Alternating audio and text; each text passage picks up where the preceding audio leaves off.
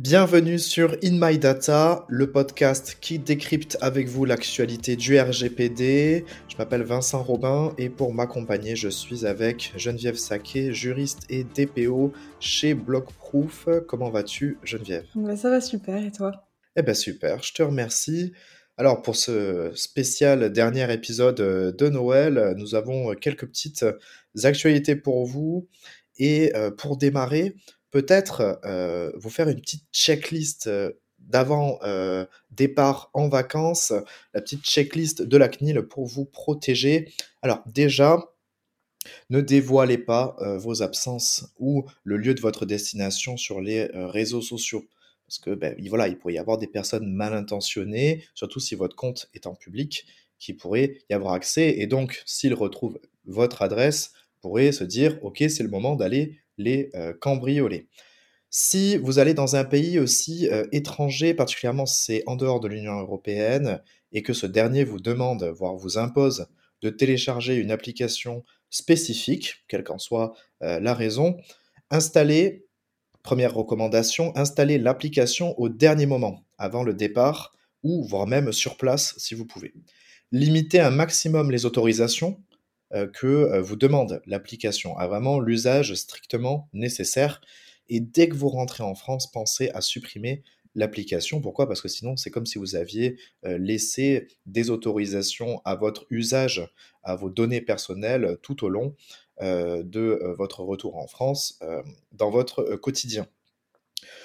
Et après, bon, la CNIL dit si jamais, même si en pratique, voilà, je sais que c'est pas euh, simple, si pratique, voyager avec un, téléphone euh, vierge, tout ce qui est euh, message et photos, pensez à faire une, une, sauvegarde avant et à le sortir de votre téléphone, restaurer la sauvegarde au retour, voire même utiliser un ancien téléphone remis à zéro si vous en avez un.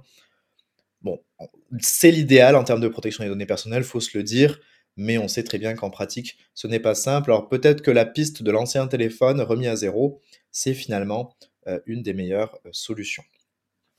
Et après, dernièrement, pensez bien à euh, ce que votre téléphone ne soit utilisé par personne, personne d'autre. Limitez vraiment au strict nécessaire les connexions, notamment les Wi-Fi publics, hein, ça faut vraiment éviter, et créer un mot de passe fort pour accéder à votre téléphone. Voilà, les petites recommandations euh, qui peuvent faire peur, mais qui sont quand même très utiles si vous souhaitez euh, voyager euh, à, l'étranger et particulièrement en dehors de l'Union européenne pour protéger votre vie privée. Pour revenir à des actualités donc plus brûlantes, on va dire plus techniques même, je fais appel à toi, Geneviève. Qu'as-tu dans ta besace RGPD aujourd'hui? Alors aujourd'hui, on va parler transfert de données en dehors de l'Union européenne. Euh, la, semaine dernière, on en a déjà un peu parlé avec ce sujet des, transferts aux États-Unis et, euh, et, cette décision d'adéquation qui va peut-être être prise par la Commission européenne. Cette semaine, on a deux actualités sur euh, d'autres mécanismes de protection de transfert hors Union européenne. La première actualité, elle s'adresse surtout aux DPO, puisque faites attention, à compter du 27 décembre 2022, on ne pourra plus utiliser les anciens modèles de clauses contractuelles type, puisque en juin 2021, euh, la Commission européenne a mis, à, a mis, à, jour les différents modèles de clauses contractuelles type, et donc ce sont ces nouveaux modèles qui devront être utilisés pour vos contrats. Donc faites attention à compter du 27 décembre, donc la semaine prochaine.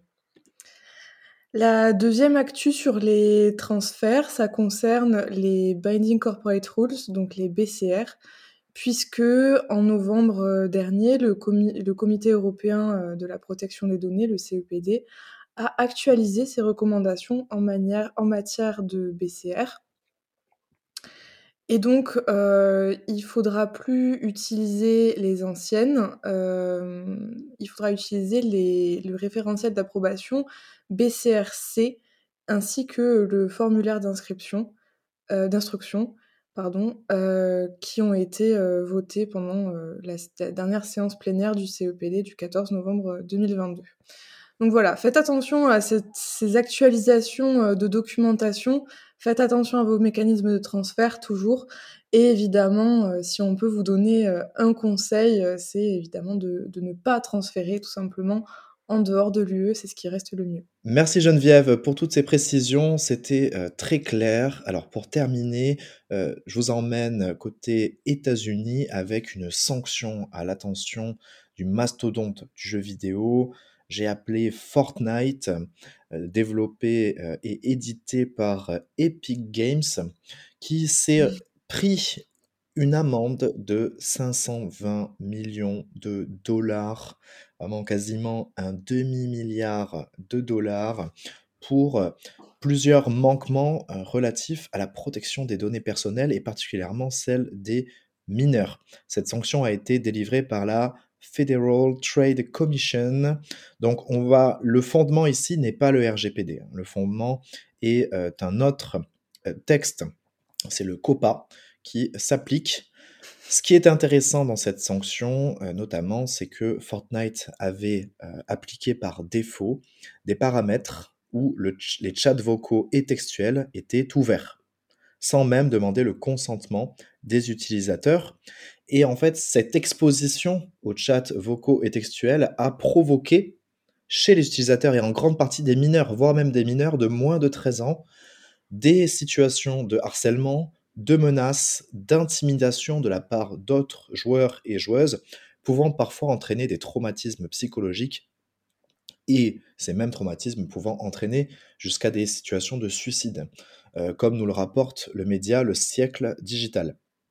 Donc là, on est arrivé quand même sur un paramétrage de jeu extrêmement populaire, certes, mais qui a emmené à des situations euh, tragique aujourd'hui pour euh, les joueurs et joueuses qui jouent dans le monde. Et ce qui est euh, aussi intéressant, alors après il y a plein de fondements et, on vous mettra dans les ressources de l'épisode la liste de tous ces manquements, mais ce qui est intéressant aussi c'est que la direction de Epic Games avait été informée en fait, hein, que ces paramètres par défaut n'étaient pas, étaient nocifs plutôt pour les joueurs et la direction à fermer les yeux, à refuser d'agir. Et donc là, on se retrouve aujourd'hui avec euh, des impacts sur la vie humaine et une amende, du coup, d'un demi-milliard à l'encontre de cette entreprise. Donc voilà. Euh, si on avait été au sein de l'Union européenne, il est très probable que euh, la CNIL ou d'autres autorités compétentes euh, ait pris une sanction euh, du même ordre, puisque là, ça a vraiment un impact très très fort aujourd'hui dans le quotidien euh, des gens. Voilà, pour terminer, juste avant Noël, on vous, envoie une petite nouvelle un peu macabre, hein, je vous avoue. C'était pas forcément notre souhait, bien entendu. en tout cas, on a adoré faire ces, premiers épisodes. Là, on en est quoi au cinquième ou au sixième épisode déjà du podcast. Chaque semaine, on s'y tient. N'hésitez pas sur Spotify donc à mettre, à vous abonner, à nous mettre un petit commentaire. Ça, nous fait très plaisir, ça nous motive à continuer. Et puis euh, voilà, ben, on se retrouve l'année prochaine. Geneviève, je ne sais pas si tu voulais adresser un petit, un petit mot pour la fin, peut-être? Eh bien, je vous souhaite à tous et à toutes un très joyeux Noël, de bonnes fêtes, et puis on se retrouve euh, tout simplement à la rentrée pour de nouvelles actualités RGPD.